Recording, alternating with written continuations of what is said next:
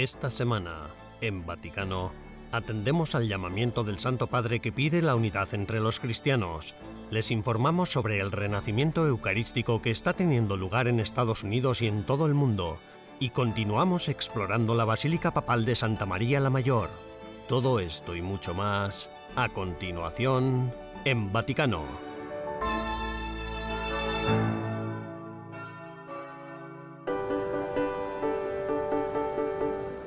Cada 17 de enero, con motivo de la fiesta de San Antonio Abad, la plaza de la Basílica de San Pedro se transforma en una granja.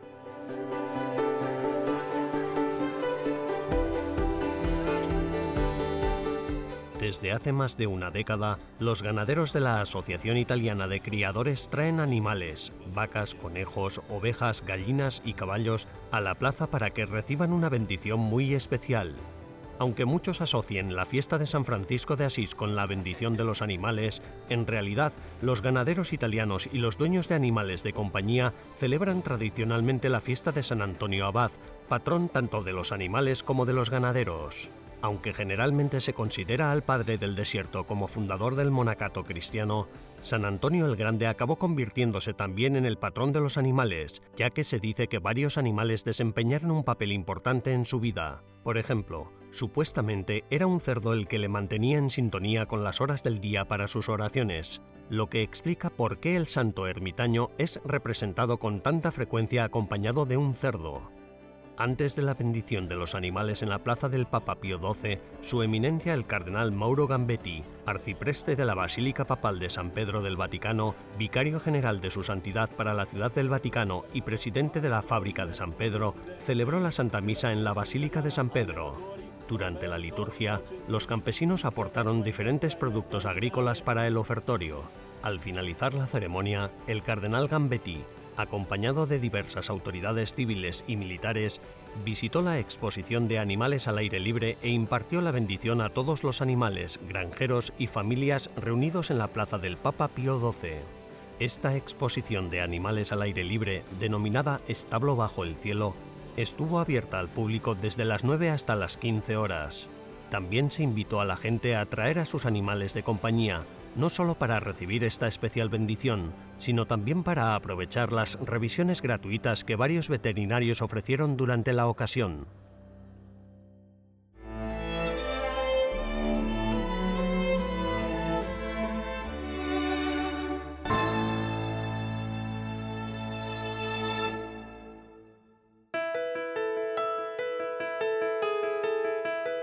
Es hora de sanar las relaciones entre la Iglesia Católica y las iglesias ortodoxas, instó el Papa Francisco, dirigiéndose a los estudiantes del Comité para la Colaboración Cultural entre las Iglesias Ortodoxas y las Iglesias Ortodoxas Orientales, que celebra su 60 aniversario. El Santo Padre subrayó la importancia de sus programas académicos, esenciales para construir el diálogo y la amistad entre estudiantes católicos y ortodoxos.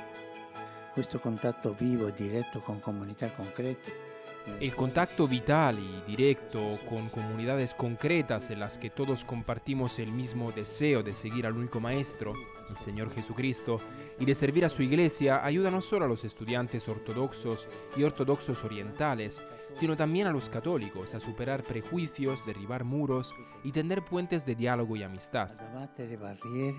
y a construir pontes de diálogo y de amicizia. El Santo Padre dijo, que mientras estudian aquí en Roma, tienen una gran oportunidad de compartir unos con otros quién es Cristo para ellos y cómo Él se ganó sus corazones. Y este intercambio colectivo de experiencias se prevé como una base poderosa para trascender los estereotipos, superar las divisiones y hacer frente a los pecados del pasado el Papa Francisco dio la bienvenida al grupo en los días previos a la celebración de la Semana de Oración por la Unidad de los Cristianos y expresó su gratitud a los responsables del Dicasterio para la Promoción de la Unidad de los Cristianos, el Cardenal Koch, y a los rectores de los colegios eclesiásticos que acogen a los estudiantes becados.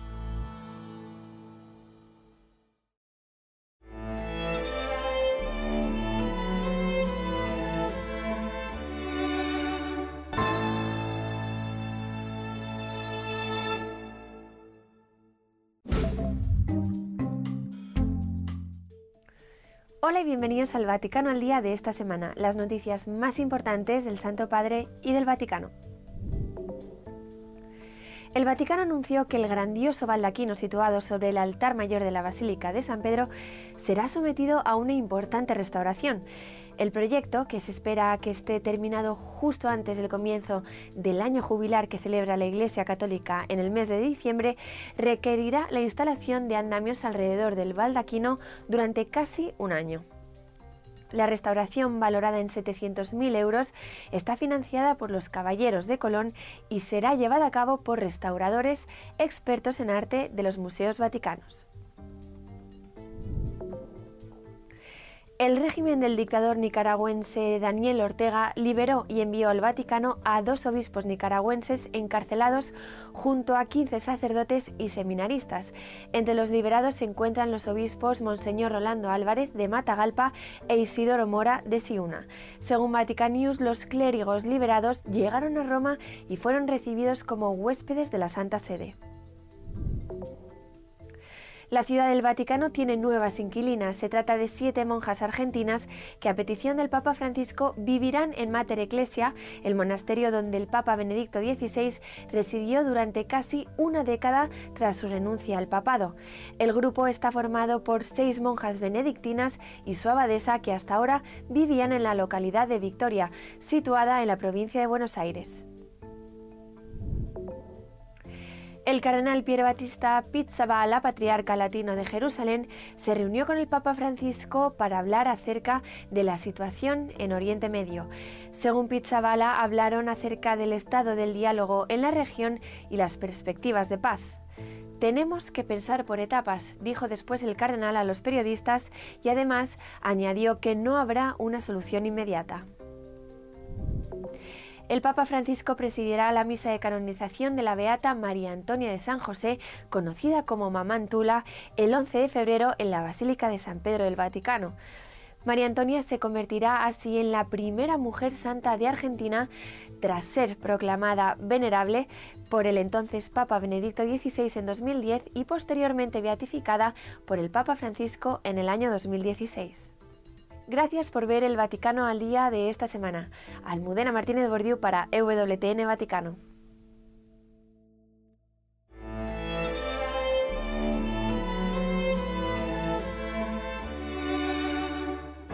En breves instantes regresamos con más en Vaticano.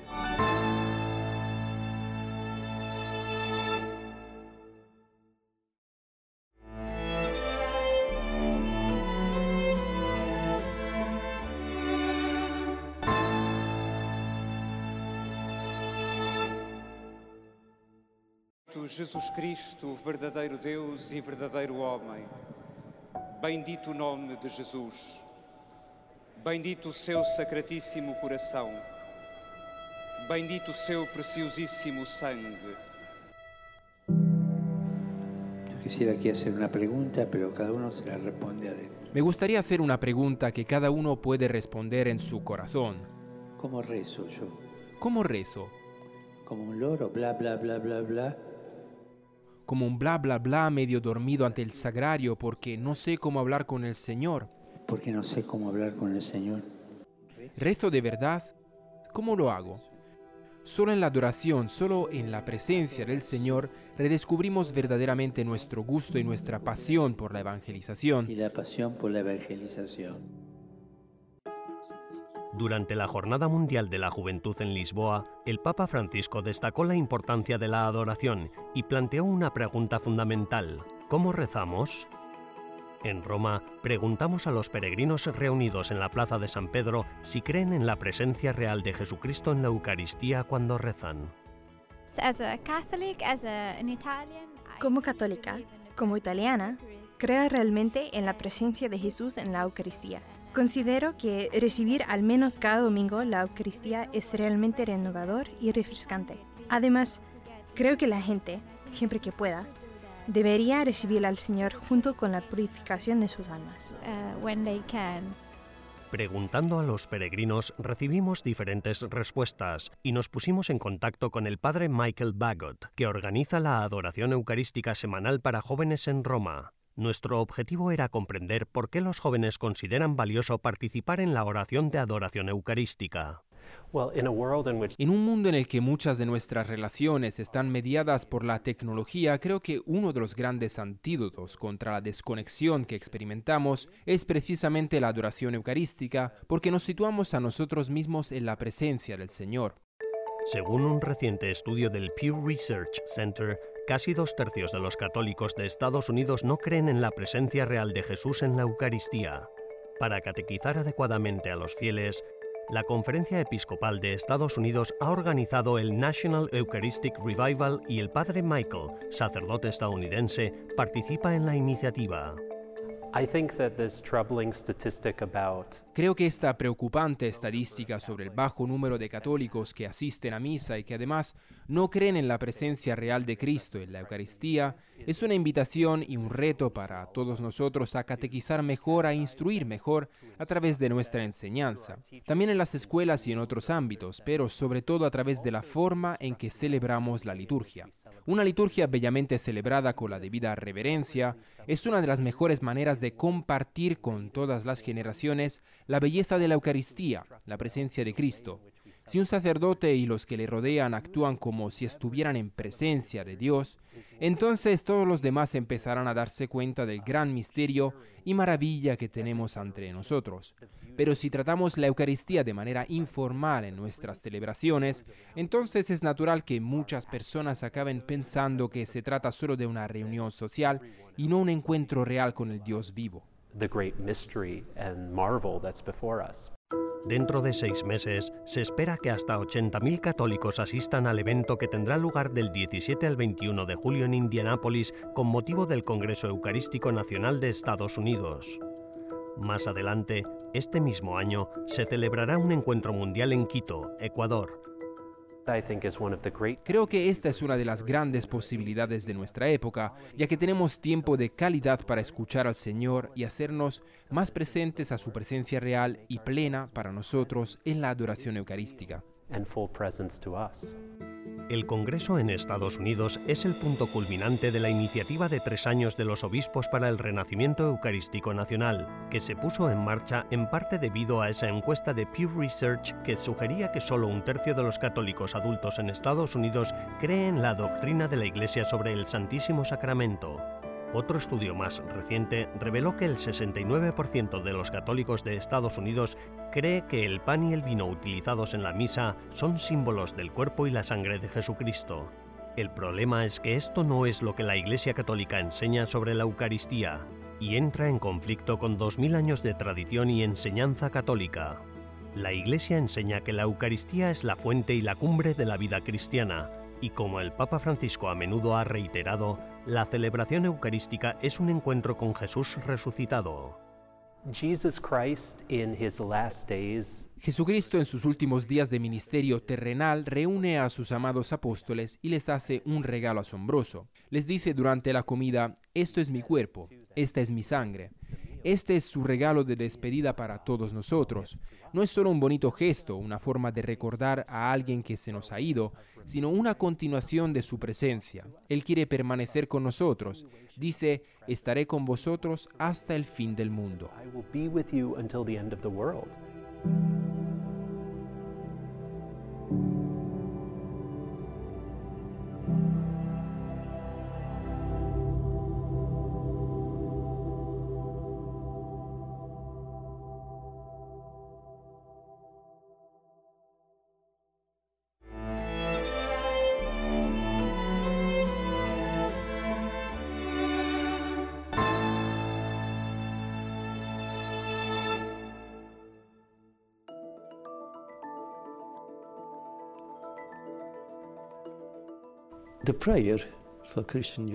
La oración por la unidad de los cristianos.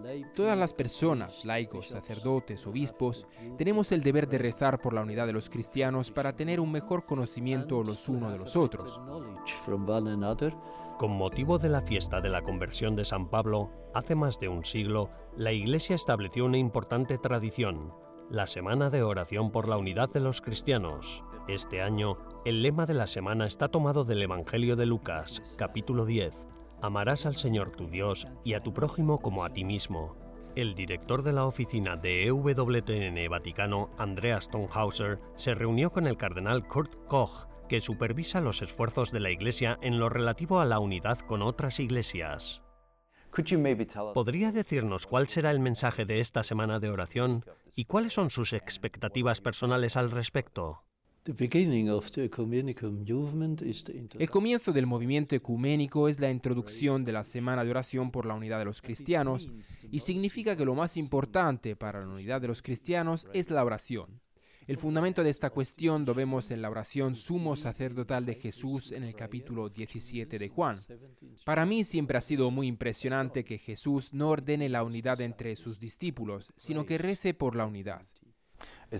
El hecho de que no tengamos la misma base teológica dificulta a veces esto de rezar unidos.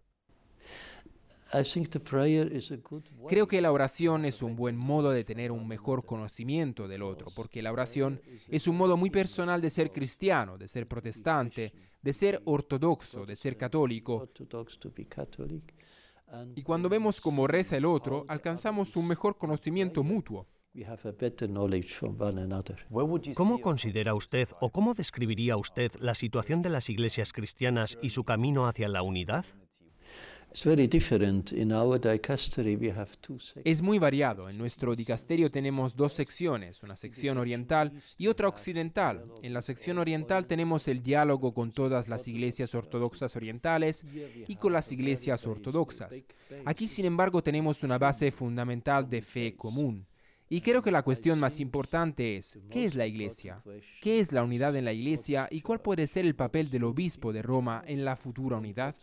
En la sección oeste tenemos muchos diálogos diferentes con todas las iglesias y comunidades eclesiales de las que provienen, los luteranos, los reformados, los bautistas, los menonitas y los metodistas. Aquí creo que debemos tener una discusión más profunda para unir la iglesia y entender en qué consiste la unidad de la iglesia. ¿Y hacia dónde se dirigirá esa discusión? ¿Hay algún evento ecuménico previsto para el jubileo? Y también, ¿hay esperanzas de tener este año jubilar como base o plataforma para futuras conversaciones?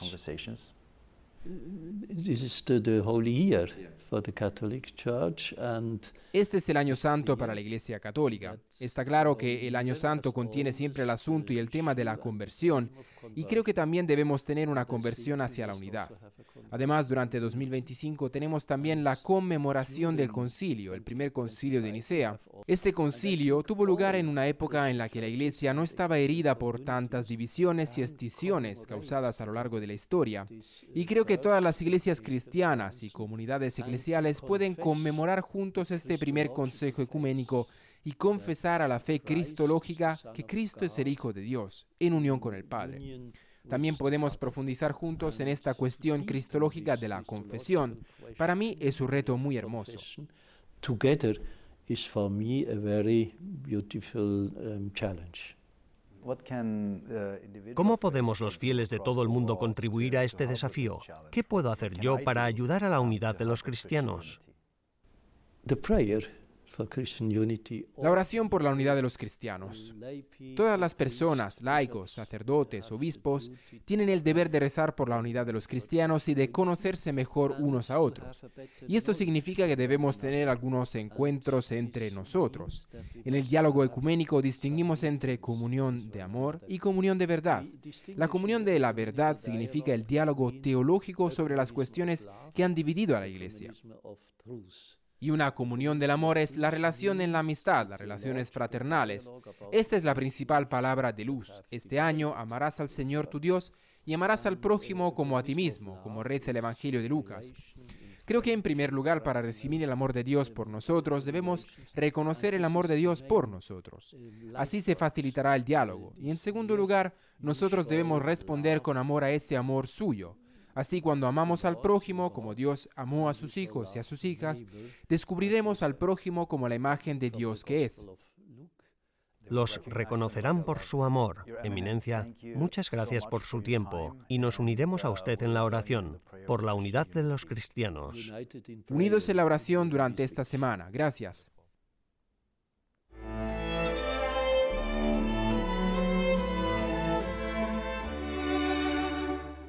Quédense con nosotros. Después de la pausa, descubriremos los tesoros de la Basílica de Santa María la Mayor y asistiremos a la nevada de pétalos de rosa de agosto, que conmemora un milagro diseñado por la Virgen.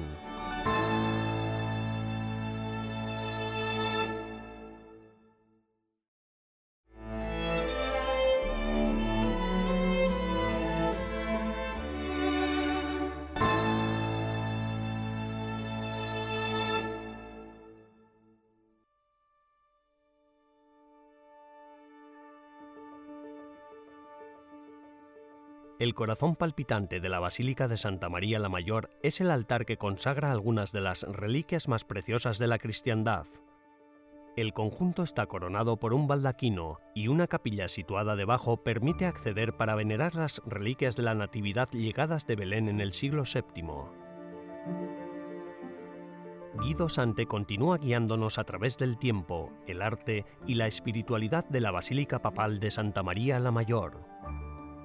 Nell'Ottocento invece, il secolo scorso, En el siglo XIX, hace unos 150 años, el Papa Pío IX, que reinó durante muchos años, decidió construir una cripta. Básicamente consistía en abrir una zona en el suelo con dos grandes escaleras que conducían bajo el altar mayor para preservar la Santa Cuna. e lì conservare la Sacra Culla. Así los peregrinos, visitantes y creyentes pueden bajar cada día estas escaleras, entrar en el corazón de la basílica bajo el altar mayor y allí rezar ante la reliquia del pesebre. Esta reliquia consiste en cinco tablones de madera de sicomoro, un árbol oriental, alojados en un gran relicario de cristal, plata y oro, obra de Giuseppe Valadiera, en 1802. En el centro de la cripta se encuentra la estatua de Pío IX, una gran estatua que lo representa arrodillado, mirando hacia la reliquia de cara al altar. guardando verso la reliquia e guardando verso l'altare. L'altare che è una eh, preziosa El altar, una preciosa pila de mármol rojo imperial y pórfido, alberga otras reliquias significativas que conserva esta basílica. Por ejemplo, entre otras están las reliquias de San Jerónimo y las reliquias del apóstol Mateo. Existe pues una relación muy estrecha entre la reliquia de la Santa Cuna, las reliquias de la Natividad, de los doctores y de los santos, y el altar mayor. Por encima de todo esto se encuentra un enorme y hermoso baldaquino diseñado y ejecutado por el arquitecto Ferdinando Fuga en 1750 para el jubileo de 1750, por encargo del Papa Benedicto XIV. El baldaquino recuerda al de Bernini de San Pedro, pero ya no pertenece al barroco. Encarna más bien al estilo del siglo XVIII, reflejando el gusto de la época por el arte antiguo. Las columnas son de nuevo de pórfido y mármol imperial y todas las decoraciones son de bronce dorado, recordando al baldaquino de San Pedro, pero con un estilo completamente diferente. eh, a ricordare sì il baldacchino di San Pietro ma con uno stile completamente diverso. Cada año, el 5 de agosto, la basílica conmemora su fundación con una lluvia de pétalos de rosas blancas, recordando el milagro de la nevada que el Papa Liberio se encontró en la colina donde está construida la basílica. Según la tradición, María se le apareció en sueños y le ordenó fundar una iglesia dedicada a ella, prometiéndole que al día siguiente nevaría. Era agosto, quindi doveva essere molto caldo, ma il miracolo Era agosto, así que debía hacer mucho calor, pero se dio el milagro de nevar aquí en esa época del año. Desde entonces siempre se recuerda aquella nevada. En el centro del techo, justo encima de la cripta de Pío IX, el 5 de agosto de cada año se abre una trampilla y durante la solemne misa que conmemora la fundación de la basílica, llueven pétalos de rosas y otras flores blancas, precisamente para recordar la nevada que fundó la basílica por voluntad de María. Santa María la Mayor alberga varias capillas, entre ellas la del Crucifijo, obra de Ferdinando Fuga. También destaca la capilla Chessi, dedicada a Santa Catalina de Alejandría. Las capillas más bellas e importantes son la capilla Paulina, que alberga el icono Salus Populi Romani, y la capilla Sixtina de la Basílica.